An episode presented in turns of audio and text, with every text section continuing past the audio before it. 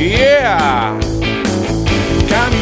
¿Qué carta nos traen hoy nuestros amigos? ¿Qué te han mandado? Pues un animal muy curioso, muy peculiar, único en el mundo. Centollo. No hemos visto dos iguales que este. A lo mejor hay, pero son no- como el chu- chupacabra que nadie lo ha visto. Pues este no lo había visto nadie hasta ahora. ¿Qué me estás contando? No existía, es que no existía hasta esta semana. Pero que ha aparecido de repente. Ha aparecido de repente ahí, pero es, un animal peculiar. Lo vamos a conocer. Bueno, vamos, vamos. vamos con él. A ver. Dice: Hola Iván, me llamo Foxy y soy un zorro de Ilkeston. ¿Cómo? Eh, No es la raza ni nada, Ilkeston es el sitio en el Reino Unido. Aquí son muy comunes los zorros.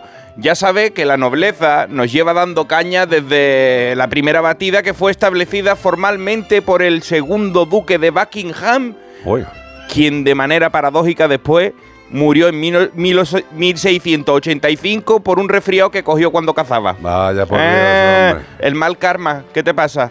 ¿Tú conoces el dicho que dice no le busque tres pies al gato?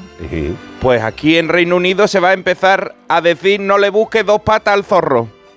Resulta que me colé en el jardín de una señora que se llama Ellen Moose, que le suele dar spam a los zorros. No es que les mande mm, email feo de esto de publicidad, sino es una lata de magro de cerdo apis, pero que se llama spam. ¿vale? Es el, el de allí, de, el de Reino Unido.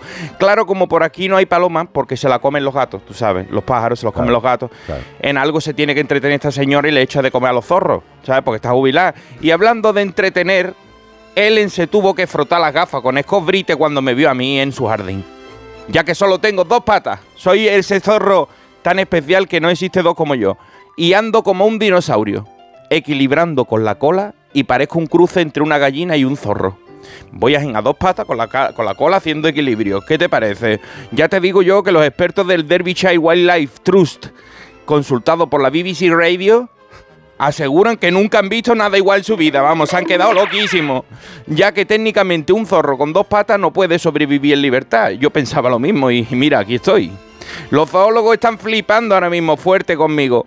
Piensan que podría tratarse de una for- deformación congénita de nacimiento porque me muevo como si lo hubiese hecho toda mi vida así. Eso es lo que piensan ellos y los naturalistas, por otro lado, piensan que podría ser que un cepo de los ganaderos me las haya amputado. ¿Quién sabe? Yo no lo voy a contar aquí.